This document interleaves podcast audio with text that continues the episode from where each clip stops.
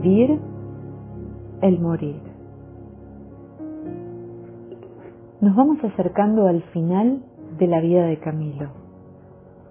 Ya sabemos cómo fue su vida. Veamos ahora cómo fue su muerte. Así lo vieron testigos oculares. Después de haber el venerable Padre recibido los últimos sacramentos, rogó con mucha insistencia que se enviase a suplicar al pontífice Paulo V por la santa bendición e indulgencia plenaria. Intervino el favor de Lucas Antonio Austaquio, su camarero, secretario, devoto de Camilo. Conseguida la gracia, vino este prelado aquella noche en persona a dársela en nombre de su beatitud el mismo día que le habían dado la unción.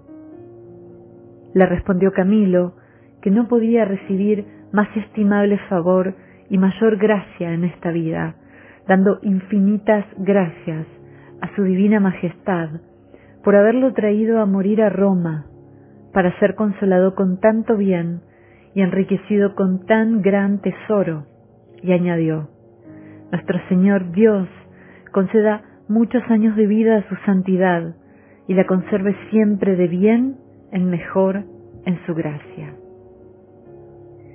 Agradeció también al camarero el gran favor y merced que le había alcanzado. El sábado, 12 de julio de 1614, le visitaron muchos religiosos, en particular el padre Agustín Caracciolo y el padre Francisco Sacera, de la congregación del oratorio, el padre Santi, guardián de los capuchinos. Con este padre discurrió Camilo divinamente del amor de Dios. Cuando se despidió el padre Sacera, le dijo, Padre, cuando entre en el paraíso, salude particularmente a nuestro beato Felipe, que creo que le saldrá a recibir, habiendo usted sido su hijo espiritual en esta vida. Sería cosa muy larga el referir al pormenor lo que en estos días dijo e hizo. Mas pide particular consideración que estando reducido a extremada flaqueza, tan extenuado y consumido que le podían contar los huesos, parecía que por milagro, como a otro Job le hubiese dejado nuestro Señor la lengua viva de alabar y de agradecer a su majestad los favores y gracias que de su liberal mano había recibido. Le oían muchas veces los que le asistían estar entretenido en dulces coloquios con Dios.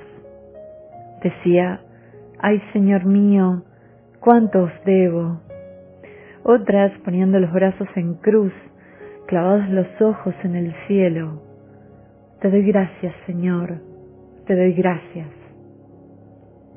Yo soy un vil gusanillo de la tierra, un pecador miserable, indigno de todo bien. Oh Señor, cuán misericordioso sois. Yo espero salvarme solo por vuestra misericordia, de quien es tan propio sacar de sus miserias a los mayores pecadores. Otras, reconociendo todas las cosas de las manos de nuestro Señor, decía, Señor, todo aquello que he sido, que soy y que seré, procede de vuestra gracia.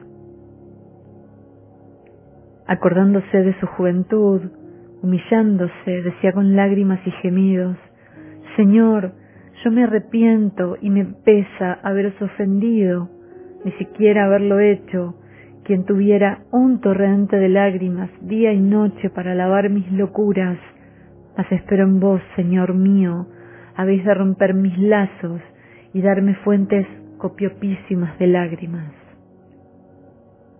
Le trajeron el cuadro del crucifijo, con aquella santa y misteriosa intervención de la sangre de Jesucristo. Lo miró, halló que el confesor había hecho pintar al mismo Padre Camilo arrodillado entre la cruz y la Virgen, como esperando que le cayese una gota de sangre, y la Santísima Señora extendía la mano, lo señalaba, y que de su boca salieran estas palabras. Perdona a tu siervo a quien redimiste con tu propia sangre. Dijo, Señor, vos sabéis que no ha sido esta invención mía, mas pues habéis querido que yo me haya puesto debajo de los pies y de la protección de vuestra Santísima Madre, se aprenda de que tanto más debo esperar que habéis de usar conmigo de misericordia y caerme alguna gota de vuestra sangre que con abundancia me purifique. Y volviéndose después a Nuestra Señora dijo, Ea Madre Santísima, fuente de piedad, alcanzadme gracia de vuestro Hijo precioso, que yo padezca con mucha conformidad todos mis dolores y las agonías de la muerte, si esto no bastare para limpiar las manchas de mi alma, que me envíe mucho más. Quiso acomodar el cuadro en lugar donde lo pudiese ver, y estaba continuamente meditando en el misterio que le representaba, y ordenó al enfermero que al tiempo de su muerte advirtiese al padre que le ayudaba a bien morir, que le repitiese siempre, que tuviese firme esperanza de salvarse por los méritos y sangre de Jesucristo, y no solo en aquel punto, mas medio cuarto de hora después de él muerto, lo estuviese siempre recordando aquella preciosa y salutífera sangre. Fueron de esta dulce confidencia, de lo demás tenía aborrecimiento. Odioso le era todo otro gusto y pensamiento de esta vida, en particular cuando llegaba la hora de tomar algún alimento. Eran algunas cosas líquidas, tenía grandísimo trabajo.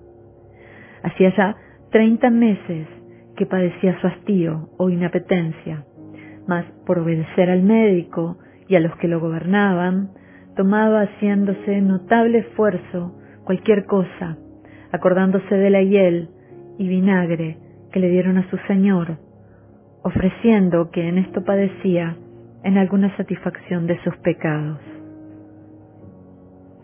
Tenía atadas a los brazos diversas medallas benditas y las besaba muchas veces por ganar la indulgencia plenaria concedida en el artículo de la muerte. El mismo día, sábado 12 de julio, hacia la tarde, lo visitó don Francisco de Castro, embajador en Roma del rey, nuestro señor don Felipe III. Acabadas las visitas de aquel día, que fueron algunas en particular de sacerdotes y religiosos, le dijo un padre de los suyos, ayer no quiso visitas y hoy el Señor ha enviado tantas que han suplido las faltas de las de ayer. Respondió Camilo, estos han sido religiosos, y Dios los ha enviado por ayuda mía, para que me encomendasen en sus oraciones. Y después de otras palabras, añadió, doliéndose del concepto que tenía el mundo de él. No lo entiendo. Todos vienen a encomendarse a mis heladas oraciones, como si yo fuese algo, y no saben que yo soy un vil pecador y un indigno religioso y diciéndole a aquel padre, por lo menos Dios lo atenderá a tu fe. Le respondió, el Señor Dios haga que no queden defraudados de su buena voluntad.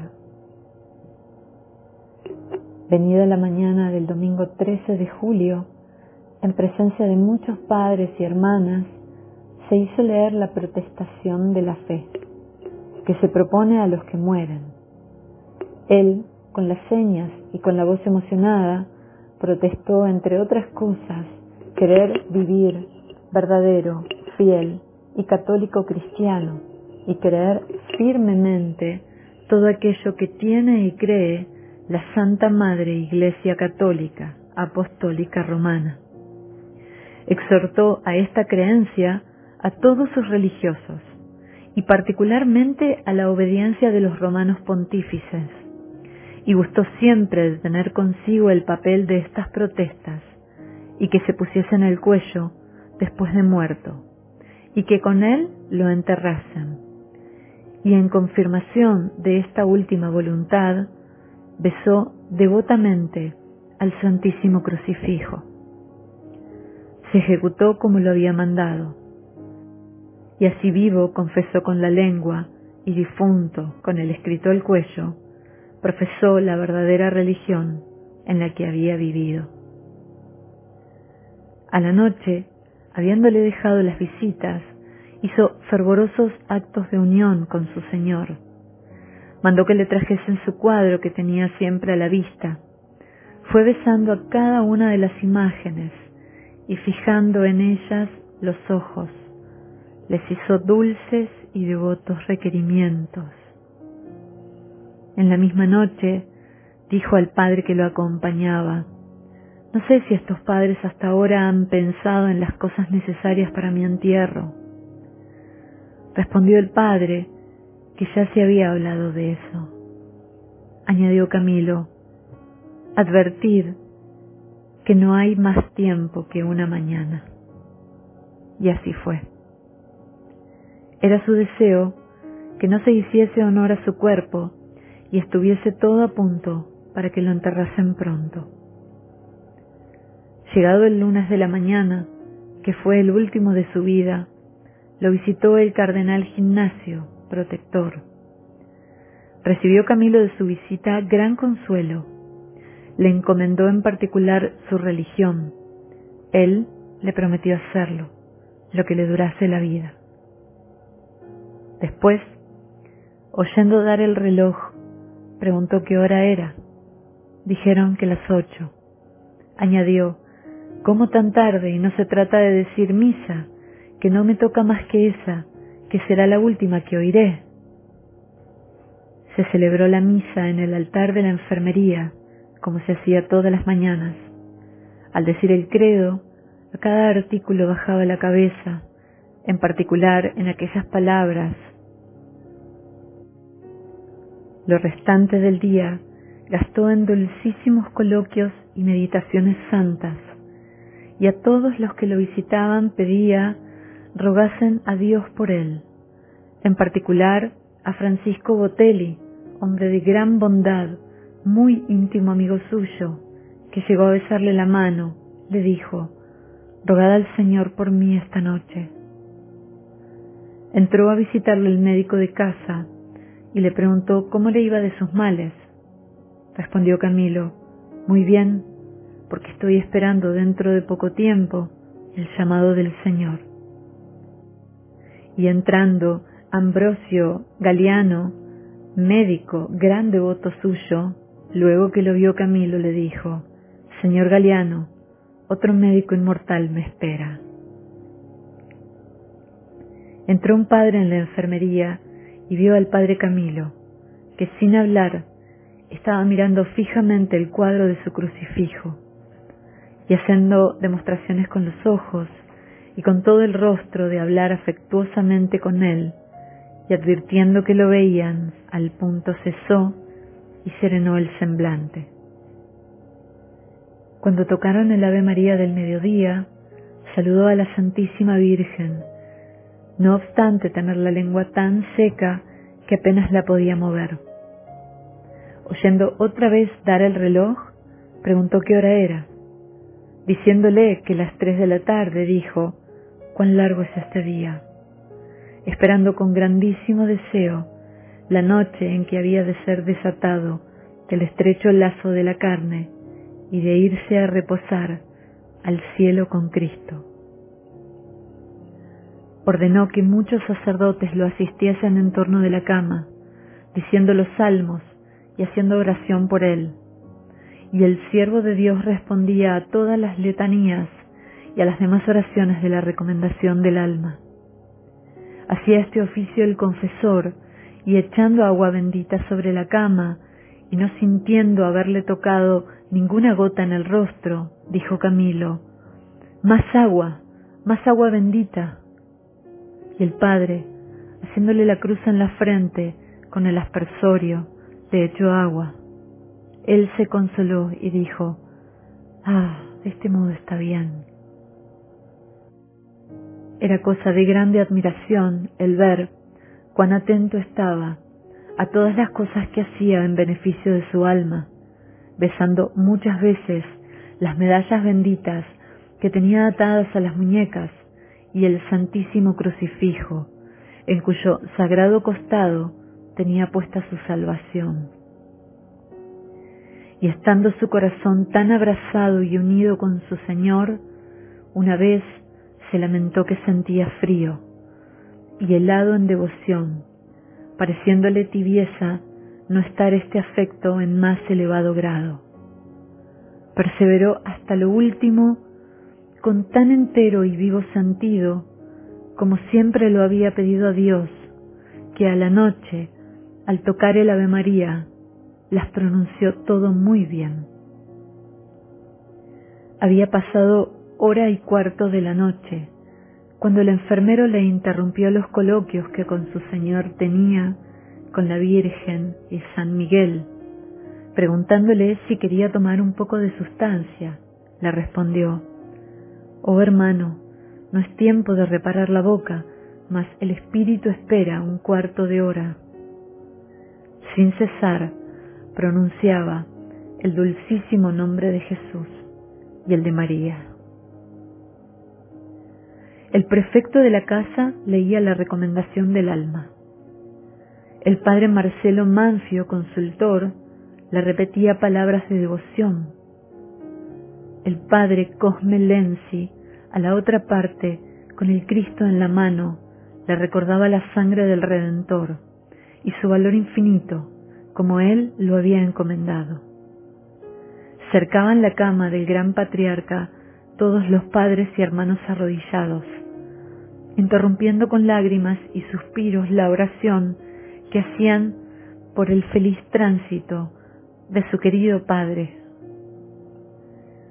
De esta manera, pasado el cuarto de hora, el varón santo, los ojos fijos en el crucifijo, dando grandes señales de alegría, extendidas las manos y los brazos en forma de cruz, teniendo siempre en la boca y corazón el santísimo nombre y sangre de Jesucristo, el dulcísimo nombre de María, alabando a la Santísima Trinidad, llamando al Arcángel San Miguel, mientras se decían aquellas palabras, que el dulce rostro de Jesús se presente sonriente, con rostro alegre y benigno, levantados los ojos al cielo, dando su dichosa alma a su Creador, que para tanta gloria suya la había creado, expiró. Quedó con el rostro tan compuesto y sereno que parecía antes dormido que muerto. Sucedió esta muerte el 14 de julio, año de 1614, lunes, a las nueve y media horas entrada la noche, día de San Buenaventura, habiendo entrado en el año de 75, con un mes y veinte días de edad, cuarenta años después de su conversión a Dios.